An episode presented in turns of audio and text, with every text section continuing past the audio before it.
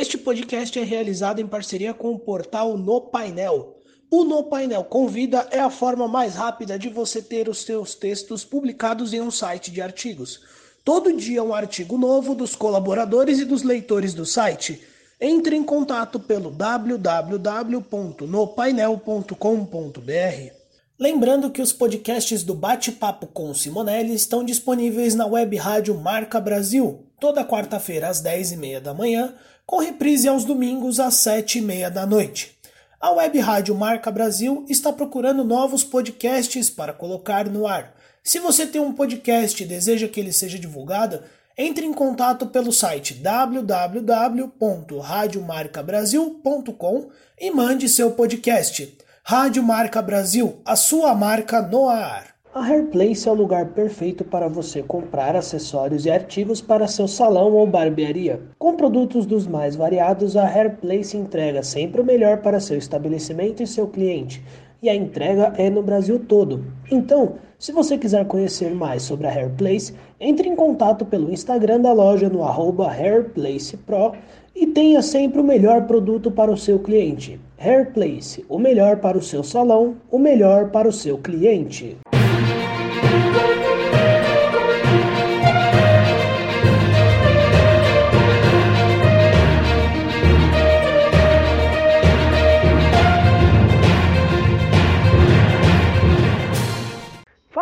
Bate-Papo com Simonelli, tudo bem com vocês? Aqui estou eu novamente, Victor Simonelli, e hoje, pessoal, a minha convidada, ela. Bom, digamos que ela é uma das, das maiores jornalistas aqui do nosso país.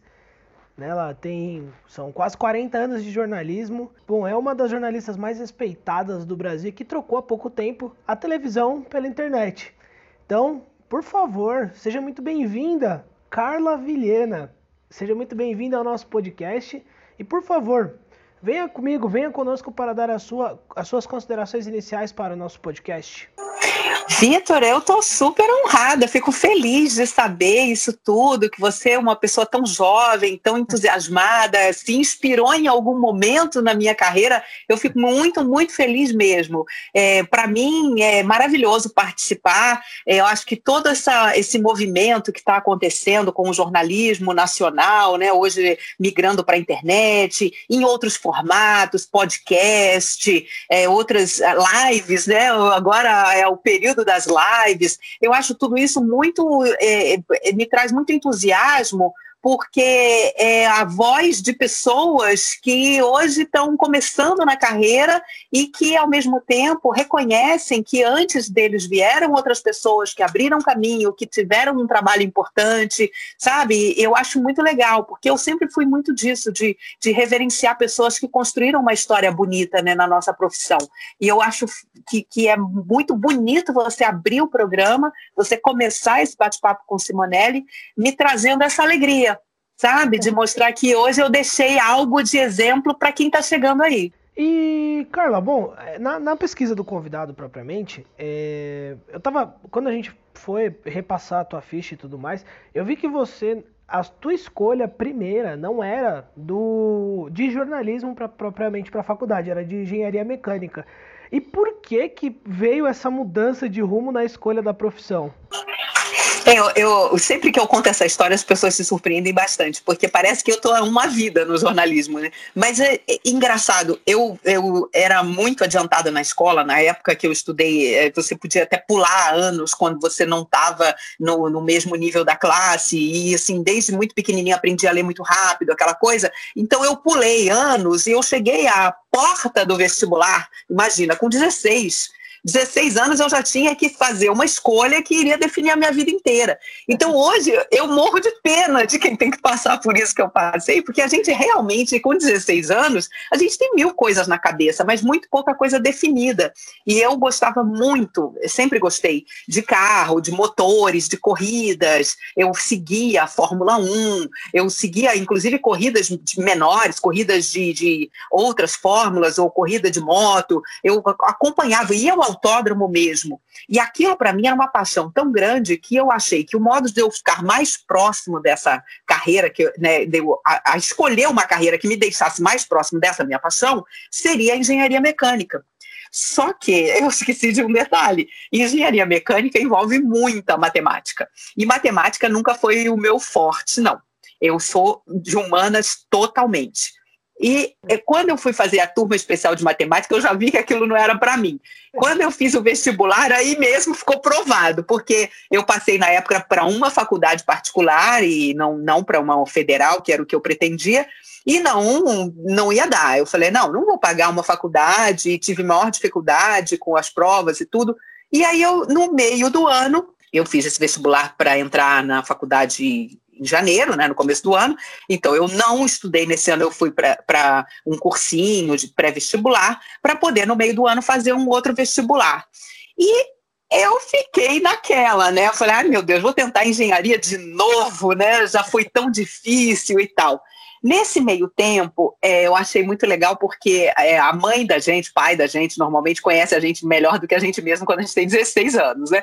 E a minha mãe me estimulou a pegar um estágio na TV Globo e era um estágio na edição de imagens. E lá fui eu para edição de imagens para aprender. Naquela época eh, estava começando ainda a edição em fita, né? Porque antes era naquele rolo grande, era uma, uma edição bem mais assim complicada com máquinas enormes e eles estavam pegando alguns estagiários para aprender essas técnicas novas do, do, do, sistema de edição em fita, e eu fui lá aprender, enfim, e acabei me apaixonando. Quando você entra numa redação realmente fervilhando, aquela redação onde chega notícia toda hora e as pessoas correm para né, botar uma matéria no ar, no jornal que vai entrar daqui a pouquinho, ou você fica horrorizado ou você se apaixona. O meu caso foi que eu me apaixonei.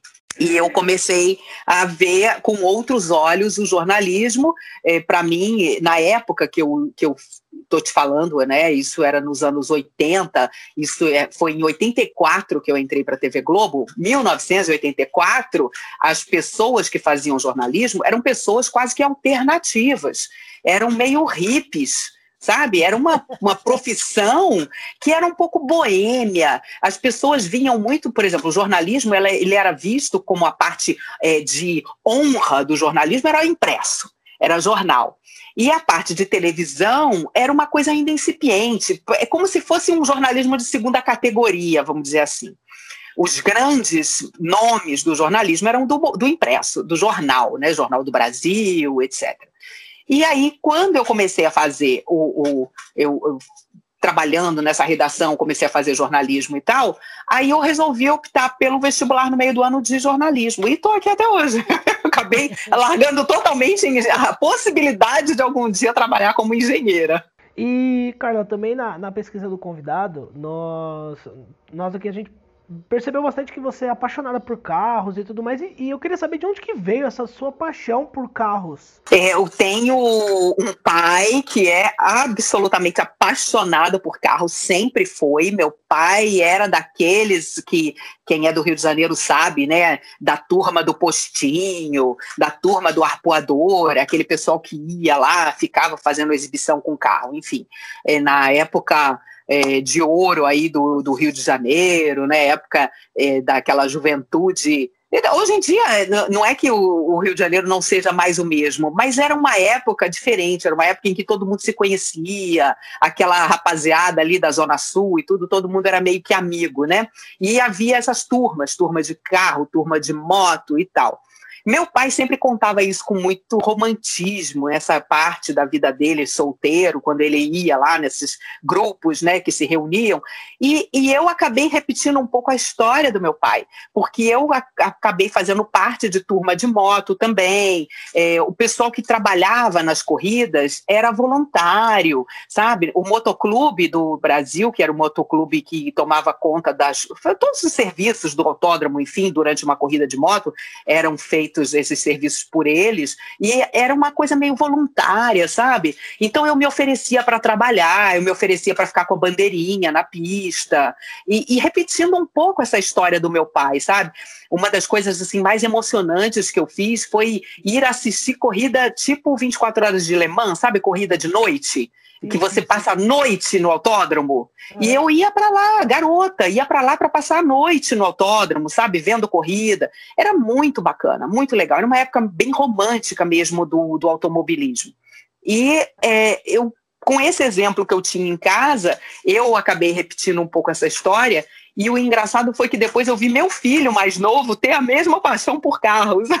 então, é, é, engraçado isso, né? Parece que está no sangue e de vez em quando pega alguém da família essa paixão. E, e depois, Carla, desse, desse, desse começo seu na TV Globo, em 1984, você teve o espaço comunitário na TV Educativa. E, e você apresentava aquele programa enquanto estava na faculdade, certo?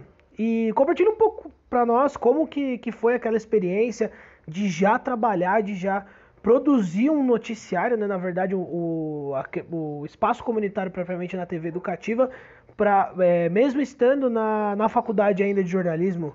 Eu estava na faculdade e eu fazia curso de televisão com um professor que queria é, montar um programa, usando os estúdios da própria faculdade, queria montar um programa que foi, é engraçado como ele foi visionário até nessa época, né? Que foi um, um dos primeiros programas de que eu tive conhecimento a falar sobre comunidades era realmente sobre as comunidades do Brasil inteiro. Ele era um programa em rede nacional. Ele primeiro foi produzido dentro da própria faculdade e, e com equipes de reportagem é, com, com alunos mesmo, né? Ah, todo, todo o trabalho era feito pelos alunos. E esse programa, ele foi tão bacana, foi tão bem sucedido, mostrando a vida das comunidades, né? Que ele foi sendo veiculado na TV Educativa, que hoje é TV Brasil. É, a TV Educativa convidou o programa para ser produzido nos estúdios dela mesmo, que eram lá no centro do Rio de Janeiro. E aí nós passamos todos para o estúdio profissional. Então foi uma coisa, assim, foi um acontecimento. E eu não queria, eu não queria estar na frente das câmeras. Engraçado, porque eu me sentia extremamente insegura na frente das câmeras e eu achava que o meu trabalho, como eu já era editora de imagens na TV Globo, que o meu trabalho seria por trás das câmeras, que eu ficaria sempre ali. Eu sempre gostei muito de escrever, sempre gostei muito dessa parte da, da, da, da do visual mesmo, da imagem sabe? Eu estudava cinema naquela época, estudei montagem cinematográfica. Então, isso para mim era descartado totalmente que eu iria passar para frente das câmeras. Mas quando a gente foi fazer o programa lá na TV Educativa, aí eu acabei indo porque o professor praticamente me obrigou, né? Ele dizia: ou você vai ou vou te dar zero. Aí eu. e, ele mudou minha vida, é, porque eu jamais imaginei, nossa, jamais, jamais imaginei fazer o que eu fa faço até hoje, né? E, enfim, engraçado que uma das, esse professor se chamava André Mota Lima, é, e ele que me descobriu para a câmera, e também descobriu o Franklin Martins, que era repórter do programa. Hum, é engraçado. É, pois é, é. Tá vendo? Dois nomes aí que depois fizeram carreira foram graças a esse professor. E, e Carla, na sequência, foram. É, você teve a passagem pela, pela TV Manchete e depois a chegada na TV Bandeirantes. Foi ali que você começou a crescer dentro do jornalismo e a conquistar o seu lugar nas bancadas dos jornais? É, foi sim, porque na TV Manchete foi, aconteceu da seguinte maneira: é, uma, uma amiga, colega de reportagem, é, é, é colega que me convidou para ir para a TV é, Manchete para fazer reportagem, era a Adriana de Castro, apresentadora, e super querida, ela soube que estava tendo lá uma, uma demanda por repórter e tal, e me contactou e eu acabei me né, conseguindo trabalhar na TV Manchete, que na época, é, para quem não conheceu a TV Manchete, a TV foi muito revolucionária no sentido de trato de imagem, de qualidade de equipamentos. Ela fez uma importação de câmeras que nem a TV Globo tinha na época.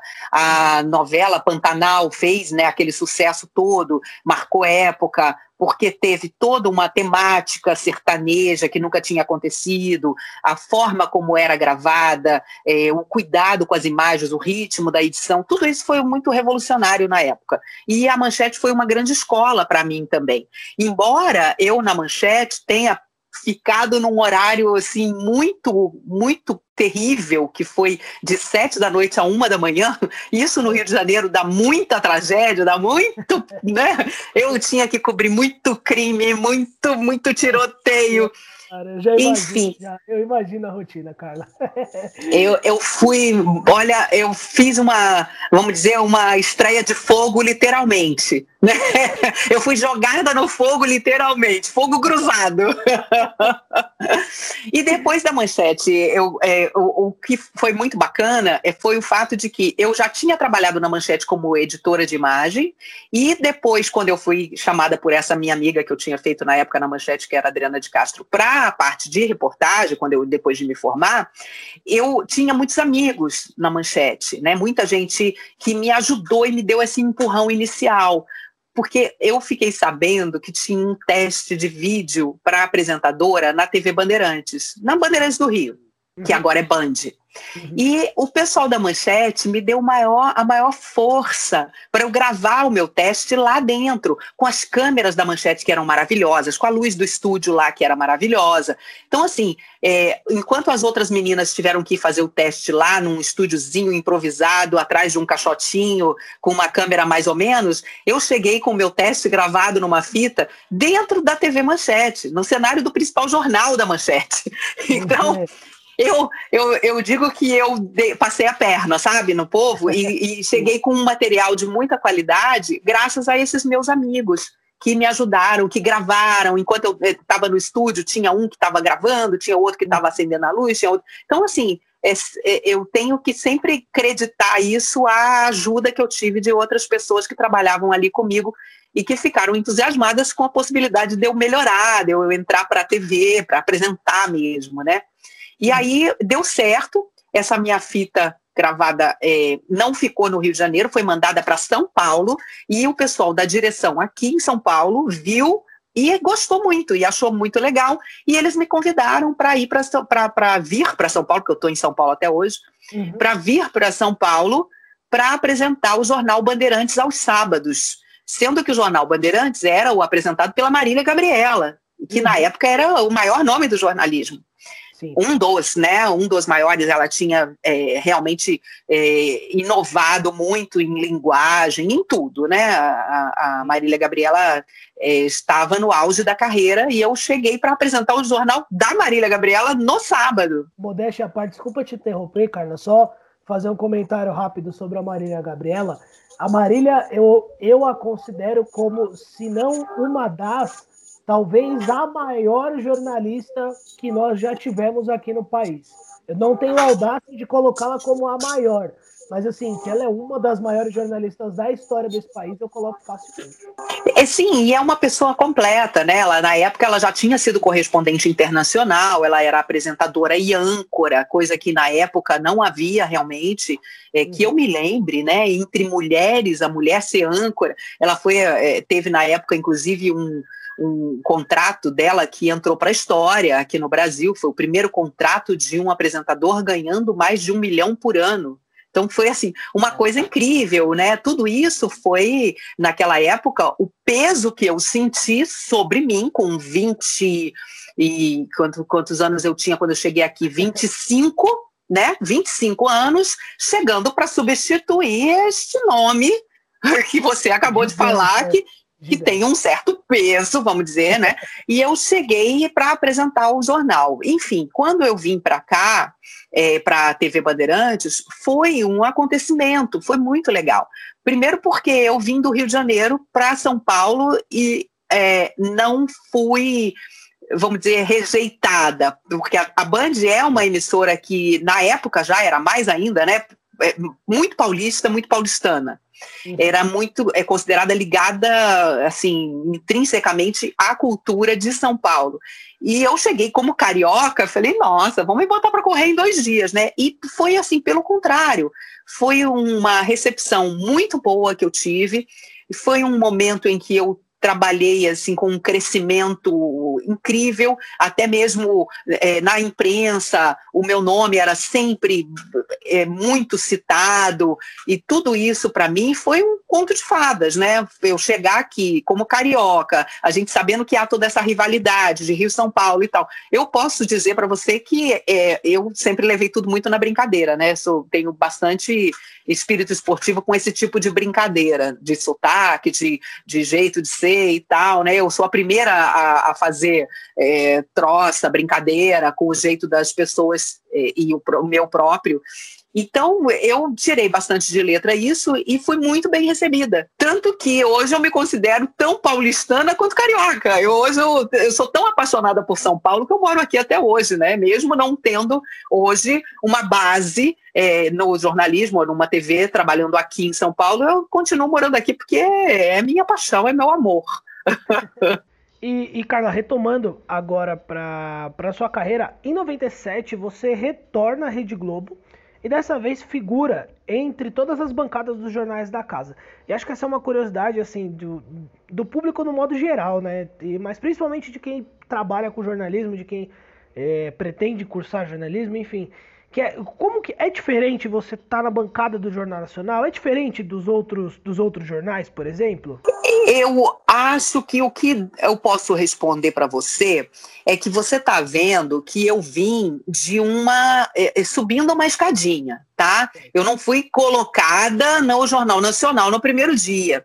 Uhum. Eu vim ali trilhando um caminho bastante árduo, né? Já te contei que comecei na madrugada. Eu, antes é, disso, não, inclusive, trabalhei em revista, é, trabalhei em jornal. Então, essas coisas todas vão te moldando e te transformando na pessoa que você vai ser quando você sentar ali, porque realmente é um peso, é um momento em que você sente toda a responsabilidade de falar para milhões de pessoas que estão ali te olhando, te assistindo, mas ao mesmo tempo você sabe que você se preparou para aquilo, né? Então você vem numa caminhada que te possibilitou estar ali. É isso que é o mais importante. Eu sempre digo, quando as pessoas me pedem qualquer tipo de conselho, pessoas que estão começando no jornalismo, eu sempre digo que você precisa estar preparado. E estar preparado para algo que você não sabe quando vai acontecer sempre esteja preparado, esteja alerta, esteja atento, estude muito, leia muito, sabe? Eu, eu vejo que muita gente hoje perdeu, infelizmente, o hábito de ler jornal.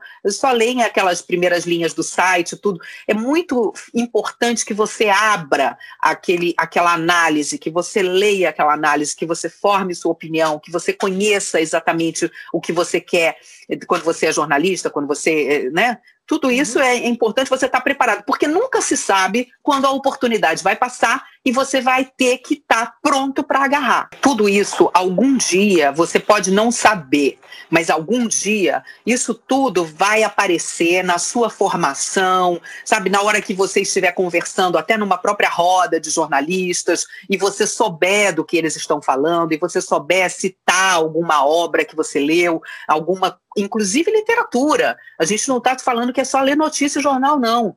Sabe, a sua formação tem que passar por filosofia, você tem que ler Maquiavel, você tem que ler é, tantas outras coisas, sabe? A Utopia de Tomás Moros, aquelas, aqueles basiquinhos que a gente lê na faculdade. Uhum. Isso tudo, em algum momento, você vai reler e você vai buscar lá o repertório para o que você precisa, por exemplo, numa entrevista, sabe? Em, em, em, tudo. Eu, eu acho que o jornalista ele é um eterno estudante, ele é um estudioso de tudo. Cada matéria que você vai fazer, você tem que aprender. O, eu acho que isso vale para todas as carreiras, porque se, não há nada mais chato do que uma pessoa que fala só sobre o que é a, a sua carreira, entendeu? Então, por exemplo, o médico que só fala em jargão médico, o advogado que só fala em jargão de, de direitês, né? O jornalista que só fala sobre é, com, com palavras que são usadas, por exemplo, dentro da televisão e que ninguém mais conhece. Isso tudo é muito chato. Você tem que ter repertório, você tem que ter conhecimento de várias, de vastas áreas, de literatura, de poesia, de filosofia, porque isso te torna uma pessoa muito superior, assim, em termos de, de inclusive, de, de argumentação na hora que você for confrontado. Se você vai fazer uma entrevista e o seu entrevistado cita algo que você, por obrigação, teria que saber e você não sabe, isso é muito ruim. Uma vez eu estava conversando com um cinegrafista é, que é, tá, era muito promissor, era um rapaz de muito talento trabalhando com imagem.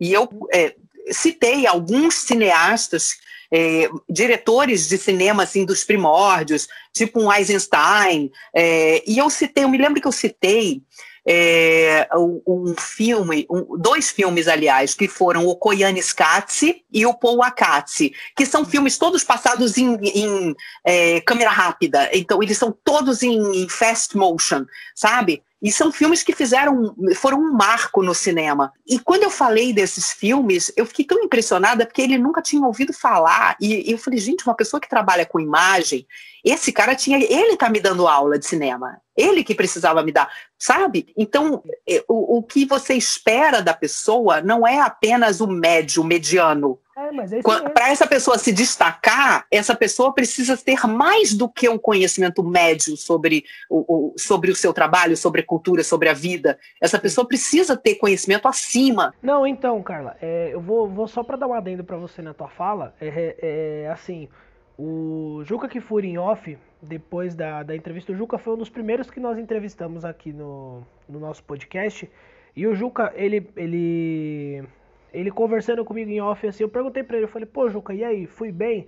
Ele falou, ó, oh, Vitor, eu vou te dar um conselho, espero que você leve ele pra, pra tua vida, na verdade, pra tua profissão principalmente, que é assim, o, o bom entrevistador, cara, ele, ele, lógico, ele sabe tudo do convidado, mas o bom entrevistador é aquele que faz o convidado relembrar de coisas que nem o próprio convidado lembrava. Sim, e você é, a primeira coisa é isso, você tem que saber muito bem sobre quem você vai entrevistar. Você tem que estudar a vida daquela pessoa e tudo. Mas ao mesmo tempo, durante a entrevista surgem oportunidades para que você busque mais, você consiga extrair mais daquela pessoa né? E aí, naquele momento, inclusive, a entrevista se torna um prazer também para o seu entrevistado. Sim. Porque ele vê que você está estimulando ele em termos de, de, de lembranças, que você está fazendo com que ele compartilhe o conhecimento, que ele traga, sabe? Porque eu, eu acho muito interessante é que a gente conhece muitas pessoas que a gente sabe que são sumidades nas suas áreas, mas menos, vamos dizer, até poucas pessoas que têm a generosidade de compartilhar isso com quem está começando sabe? E, e eu já estive começando, e eu já também precisei desse tipo de conselho, desse tipo de dica, sabe? Então eu fico muito feliz de poder hoje compartilhar o que eu aprendi e, e trazer algumas dicas que vão fazer a pessoa é, ter uma carreira mais rica, mais é, proveitosa, realmente desfrutar o máximo do que é a carreira jornalística. E, e, Carla, como que foi? Conta um pouco dessa história. Como que foi? É, você teve um vestibular para poder apresentar o, o, jornal hoje? Não, não foi um vestibular, não. Eu, é, a gente tinha, né, dentro da TV as aulas de português. No Rio de Janeiro era com o Sérgio Nogueira e no, em São Paulo com o professor Pasquale, o, Pasquale Cipro Neto, que já teve até na TV Cultura programa. E a gente teve, né, toda a redação do, do jornalismo fez uma prova de português com base nessas aulas que os professores deram para gente e eu fiquei em primeiro lugar da TV. E todo mundo ficou assim muito. Eh, quem trabalhava comigo já sabia que eu gostava muito de português, mas outras pessoas ficaram bastante surpresas, inclusive o diretor de jornalismo na época, o Evandro Carlos de Andrade. E com esse resultado, ele me chamou para jantar. Nós saímos para jantar é, com o diretor daqui de São Paulo. Ele veio do Rio e tal, né? Fomos no, num restaurante chiquérrimo aqui de São Paulo. E, enfim, e eu fiquei meio assim, não, né? O que está acontecendo? e aí ele conversou comigo o tempo todo, a noite inteira, sobre língua portuguesa. Eu descobri ali que realmente para ele aquilo era uma das grandes paixões da vida dele. E foi aquele motivo dele ter me convidado para essa noite para ele poder ouvir de mim, né? O que eu, acho que a conversa em torno do que ele mais gostava. E a partir daí, e outros fatores também acabaram acontecendo e tal, que é, me levaram a fazer a apresentação do jornal hoje, quando ele mudou para um outro tipo de apresentação. Antes era aquela apresentação mais hard news, aquela cabeça, né, que a gente chama, que é o locutor lendo e a matéria entrando e tal. É, E a partir dali, desse, desse jornal hoje, desse projeto em que eu entrei, o jornal hoje ele ficou mais conversado, como era uma tendência já do jornalismo. É, já nos jornais locais, já se vinha fazendo esse tipo de mudança na apresentação, dos é, locutores já virarem âncoras, né, não serem mais locutores apenas de anunciar notícia, mas de comentar e de improvisar e tal. O jornal hoje ele estava partindo para esse projeto novo e eu entrei por causa disso. Primeiro, por causa dessa prova, e segundo, por causa de apresentações que eu vinha fazendo como mestre de cerimônias aqui em São Paulo, e em que eu é, mostrava esse meu lado mais solto, mais engraçado, mais informal. E é a partir daí, eu acho que essa junção de fatores é que me levou ao jornal hoje na época, né? Um projeto que foi bastante revolucionário, que foi o primeiro jornal de rede a entrar de, é, dessa maneira na casa do telespectador, com mais informalidade. Bom, e, e, Carla, como que era o carinho do público com você quando você era apresentadora do, do SPTV, o jornal local aqui de, de São Paulo?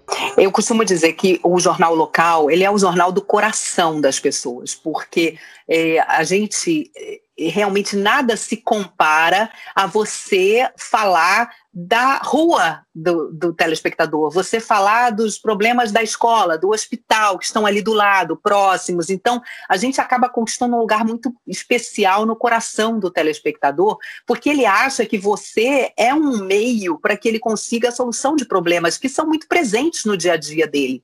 E realmente o, o, jornal local ele tem essa missão, né? Ele, eu gosto demais do conceito de jornal local por causa disso, porque é um jornal de reivindicação, é um jornal em que você é, fala de problemas palpáveis para a grande maioria dos cidadãos.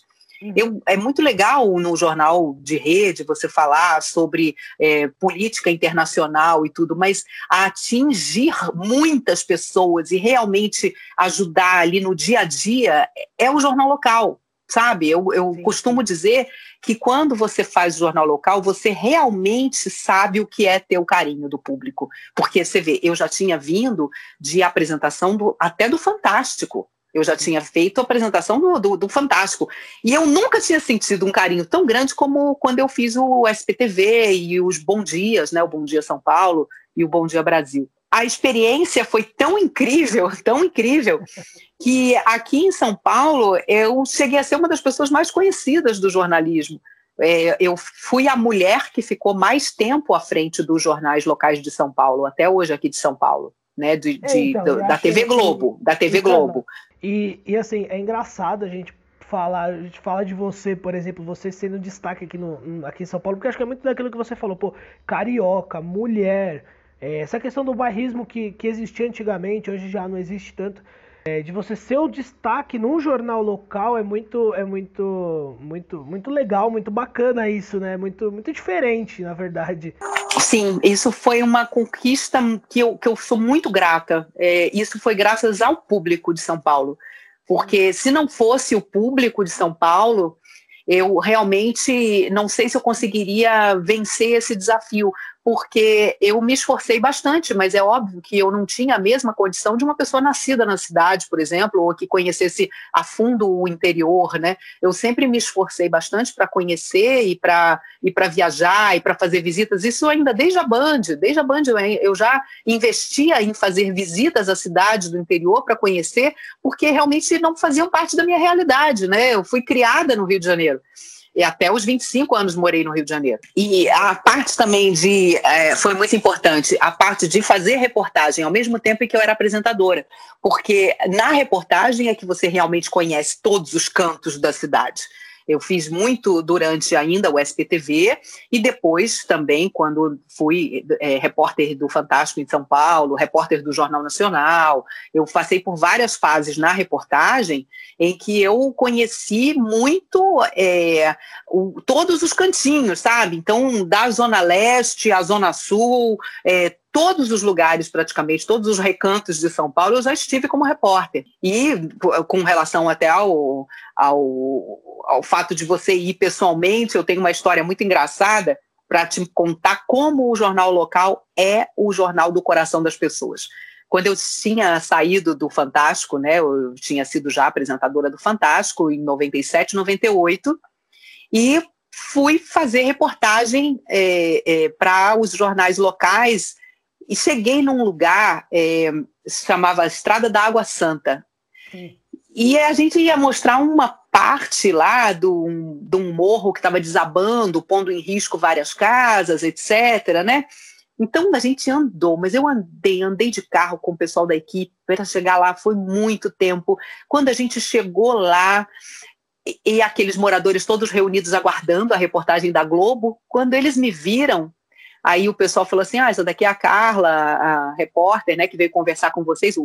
Normalmente é alguém da Associação de Moradores que nos recepciona e nos passa para conversar com os moradores ali, né? E aí ele falou, falou, essa daqui é a Carla Vilhena, vai conversar com vocês, e aí os moradores todos se entreolharam e viraram para mim e falaram assim, mas quem é essa Carla Vilhena? A gente queria falar com a Ananda Apple.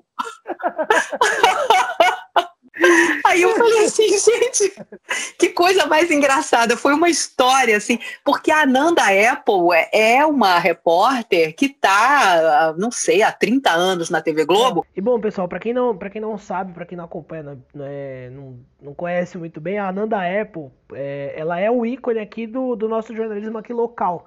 Né, que a Ananda Apple tem anos de cobertura no, no, no SPTV propriamente e tudo mais. Exatamente, mas como a Ananda sempre trabalhou muito é, focada para os jornais locais, as pessoas queriam a Nanda Apple. As pessoas queriam a Nanda Apple. É como no Rio de Janeiro as pessoas queriam a Suzana Naspolini. e, e, da Suzana, só para dar um adendo, Carla, da, da Suzana Naspolini, para quem não conhece, a Suzana é mais ou menos o que a Nanda Apple para nós aqui em São Paulo, a Suzana é no Rio de Janeiro. Então ela é, um, é meio que um ícone lá do, do um ícone local, né, do, do RJTV no caso. Sim, exatamente. E a Suzana é muito querida no Rio de Janeiro. E, e não é conhecida nacionalmente porque o foco dela são os jornais locais, né? E a Ananda é, foi assim, um choque para mim chegar naquela comunidade depois de andar tantos quilômetros e as pessoas me rejeitarem porque queriam a Ananda Apple.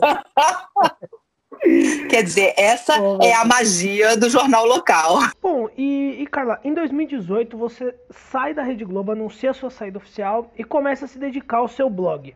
Primeiro de tudo, como que foi essa mudança para você? E, e, outra pergunta na sequência, como você tem visto esse caminho da saída dos jornalistas da televisão propriamente para as mídias digitais? É, como eu falei agora há pouco, a gente tem hoje um panorama totalmente diferente do jornalismo. O, a linguagem do, do jornalismo deixa de ser aquela que é feita apenas pelas grandes empresas de mídia e passa a ser a linguagem de, de, de, qualquer um. Quer dizer, qualquer pessoa que tenha hoje uma câmera na mão, ela pode fazer jornalismo. Ela vai mostrar os problemas, ela vai. Se ela vai ter credibilidade, se ela vai conquistar um nome nisso, isso a gente nunca sabe. Mas ela tem essa capacidade nas mãos, ela tem o, o celular nas mãos, ela é capaz de fazer uma matéria jornalística sozinha, praticamente. Então, todo, todo esse contexto que a gente está vivendo hoje, né, essas novas linguagens que a gente está vivendo hoje, elas, de uma certa forma, democratizaram muito o acesso das pessoas, e hoje a gente não precisa mais ter é, o, o intermediário que vai dar voz a ninguém, as pessoas têm voz. Aliás, as pessoas sempre tiveram voz. É, é, a, a, a, gente só não tinha o alcance né, para muita gente por falta de condições técnicas, mas hoje uhum. essas vozes todas se fazem ouvir. Então isso é um mundo, é, um, é, uma, é uma evolução que a gente não pode ignorar. E uhum. quando eu comecei o blog, eh, quando eu entrei nesse mundo aí digital, eu já entrei com um atraso de 10 anos. É. Porque 2016, os primeiros blogs já tinham 10 anos.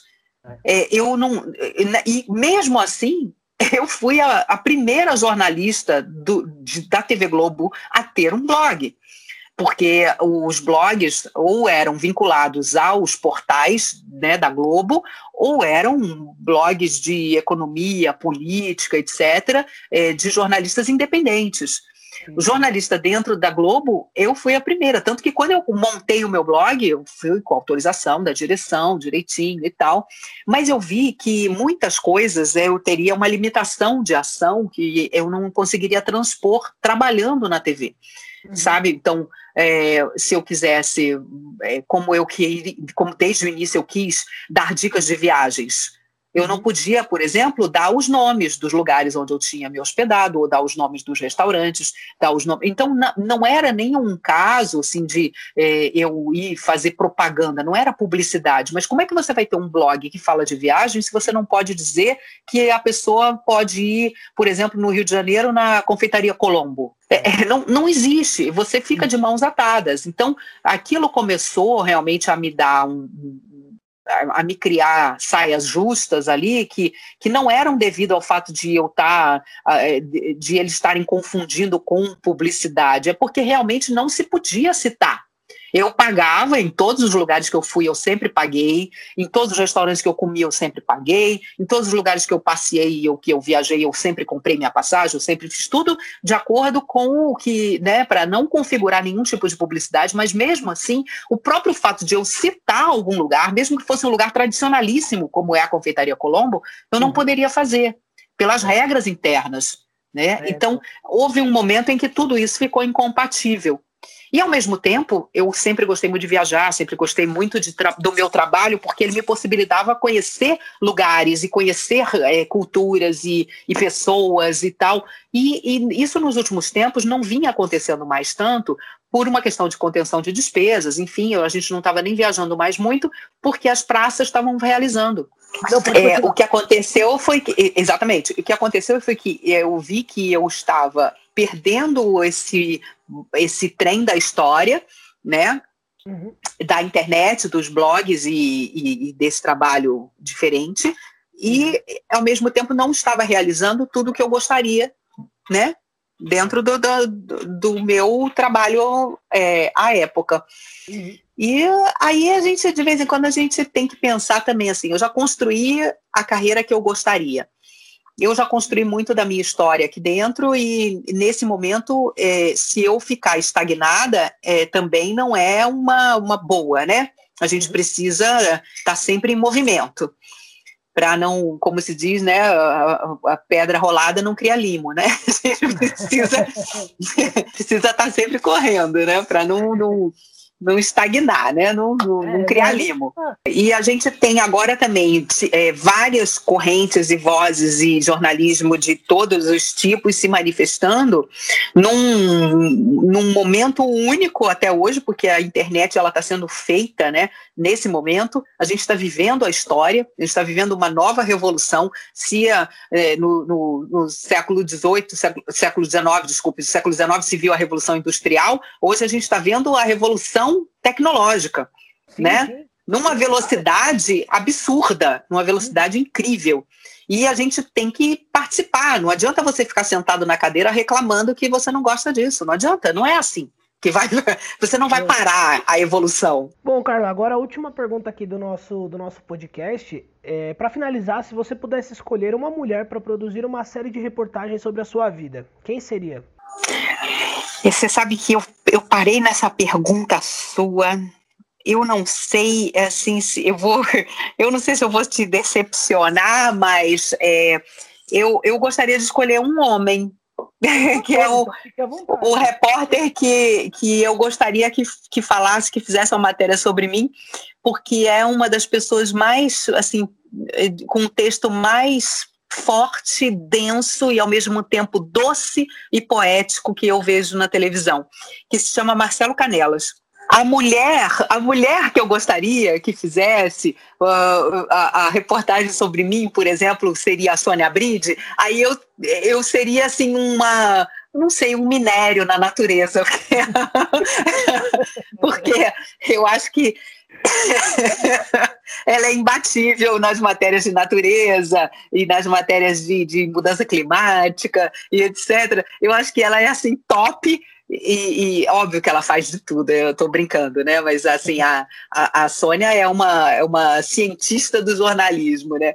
Agora, a, a, poesia do Marcelo Canelas, eu falei, gente, eu vou pedir desculpa às minhas colegas, às minhas é, amigas jornalistas, mas é, é, eu, eu não sei, eu acho que ele está num plano superior, sabe? Ah, mas, o, e, mas, o, Marcelo Canelas, ele é, ele é realmente muito bom, é muito, é muito legal o trabalho dele, é muito bom, ele é muito, ele é diferenciado, digamos assim, diferenciado. Eu coloco essa palavra assim, acho que, que cabe bem no caso dele. Bom, pessoal, agora nós vamos para as nossas considerações finais. É, bom, Carla, agradecer demais você ter topado o nosso convite. Cara, é aquilo que eu falei para você, a gente tava conversando em off, né? É, é um prazer imenso estar conversando com você, com alguém que me inspirou no jornalismo também. Então, acho que, que pessoal, todo mundo vai gostar do bate-papo, então, do podcast. Foi uma resenha muito legal, muito bacana, Carla. E agradecer demais ter topado o convite, estar aqui conosco. E bom, por favor, Carla, é, passe para o nosso público agora as suas considerações finais. Para encerrar, é, eu queria falar o que eu falo sempre para repórteres que estão começando, pessoas até que estão mudando, por exemplo, de ramo, né, de área, é, pessoa que sai da apresentação vai para a reportagem, vice-versa e tudo. É, quando você é jornalista, quando você é repórter, o que você tem que gostar é de pessoas, de ouvir pessoas. Você tem que gostar de e se interessar pela vida dessas pessoas. Então, é, isso é o diferencial, eu acho, do bom repórter, sabe? Ser um bom ouvinte, ouvir com carinho e é, querer realmente ser um instrumento de mudança na vida das pessoas. Então, você, quando você trabalha muitas vezes com pessoas no momento mais duro e mais difícil da vida delas, você tem que fazer isso com sensibilidade, você tem que fazer isso com todo o seu empenho, você tem que colocar todas as suas forças naquilo, porque é, é, o repórter ele tem esse, é, esse karma, vamos dizer. É, você muitas vezes está junto de pessoas no momento mais difícil, mais duro, mais sofrido do, do, da vida delas. Né? Então, o mínimo que você pode fazer nesse momento é ser muito humano, sabe? Ser muito humano, para usar uma palavra da moda, ser empático, porque isso é, é, é, é engraçado, porque não é uma coisa fácil para muitas pessoas. Não é uma coisa que venha naturalmente para muitas pessoas. Então, é, eu acho que o bom repórter é aquele que tem essas características e que gosta de ouvir e que gosta de ser um instrumento de fazer é, o mundo diferente, sabe? De fazer um mundo melhor e, e se coloca a esse serviço. É óbvio que remunerado. não, não somos missionários. É, não, pessoal, é bom, é aquilo que eu falei, né? Como que, como que vocês podem ajudar um jornalista? Meu, principalmente compartilhando, compartilhando nossas redes sociais, compartilhando tudo, tudo, todos os produtos, todos o, tudo aquilo que vocês gostarem e principalmente compartilharem o podcast do Bate-Papo com Simonelli. Não esqueçam, viu, gente? Sempre falo para vocês, ajudem um jornalista e ouçam podcasts. É, é verdade. Isso também é, a gente vê muito, ah, você quer jornalismo de qualidade, mas você não quer pagar? Então, infelizmente, é, é isso que nós temos para hoje, né? Não dá. Mas assim, o entusiasmo pela profissão é uma coisa muito bacana a gente perceber que mesmo as pessoas mais jovens já demonstram, você já vê, né? Você já consegue sentir que essa é uma profissão que ela te pega mesmo desde o início e, e, e te e não adianta, se você não for muito apaixonado, você não, não consegue porque é difícil, é sacrificado, sacrifica a família, sacrifica as suas é, relações sociais, você muitas vezes não vai estar disponível para sair sair com a galera, mas é, não adianta, é, é, é, um negócio assim que pega a gente que a gente não consegue largar, né? Por favor, por favor, Carla, é, pode, pode compartilhar as páginas das redes sociais aí, seja no Twitter, no Instagram, no Facebook, o que for, para o pessoal poder já te seguir também nas redes sociais. Fala um pouco do blog, do blog também, compartilha ele com a gente. É, porque tem, é, eu tenho as redes sociais tradicionais, né? Facebook, Instagram, Twitter, todos são Carla Vilhena A e o Facebook é Carla Vilhena, a minha página profissional tá lá. E o, o meu YouTube, ele é um como se fosse um servidor do meu blog, que fica no meu site, carlavilhena.com.br. Tem muita história legal, tem muita viagem bacana, tem bastidores também de algumas matérias que eu fiz, de algumas reportagens, e eu coloco alguns vídeos que são vinculados às postagens do blog dentro do site. E no site também tem toda a parte profissional que eu estou fazendo hoje em dia, treinamento, eu faço media training e faço é, palestras, faço mestre de cerimônia, e no media training também faço para é, individual ou para turmas, né? Estou é, com bastante, inclusive já formei várias turmas e estou gostando muito desse novo trabalho que eu estou tocando. E acho que todas as informações profissionais e pessoais têm um pouco do meu perfil. O blog é super bonito também e eu acho que vale a pena visitar o site. Tá? Tudo Carla Vilhena e as redes sociais Carla Vilhena A. Bom, pessoal, bom, esse foi mais um podcast do nosso bate-papo com Simonelli, já no número 33, né, pessoal? Pô, meu, gratificante demais estar recebendo a Carla aqui e vocês também que têm dado uma força tremenda pra gente, têm compartilhado bastante. E bom, pessoal, só pedir para vocês novamente, é, continue compartilhando, compartilha com a mãe, com o pai, com o tio, com a tia, com a avó, com o avô, com todo mundo, afinal o podcast é para todos e mais do que nunca, pessoal, ajudem um jornalista hoje. Eu sou Victor Simonelli, me despeço por aqui. Tchau, tchau, gente. Um abraço e fui!